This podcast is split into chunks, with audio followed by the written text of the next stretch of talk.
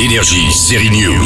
Allô La série à la radio, c'est ici. Allô Oui Est-ce que tu veux m'épouser Tu crois au prince charmant depuis que tu portes tes soutiens-gorge, Jules Il n'existe pas. Si, si, il existe pour Jules, alias Julie, dans la série Amour presque parfait, l'histoire, trois filles, trois trentenaires, unies pour tenter que l'une des trois, donc Jules, trouve le prince charmant. C'est gentiment cliché, pas forcément ma cam, mais je suis sûr que la nouvelle série de France 2 trouvera son public. C'est moi qui vais épouser. Il faut pas que tu quittes ton appart. Et on a une solution. Une bonne vieille coloc.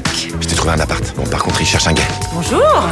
J'ai un peu de mal à faire semblant d'être gay. Le gay, c'est Tom Leb, qu'on a vu dans la comédie de Netflix Pourri gâté. Le beau mec dissimule qu'il est hétéro d'épisode en épisode et on sent bien venir arriver l'histoire d'amour avec Julie, non Mais attention, les trois copines mènent la danse, pas lui. José, ça vous dérange pas qu'on discute entre filles Bon, tu parles, ça m'aidera à supporter la douleur. Hein. C'est gentil, José, hein, mais là, Manon, ça risque de déraper un peu.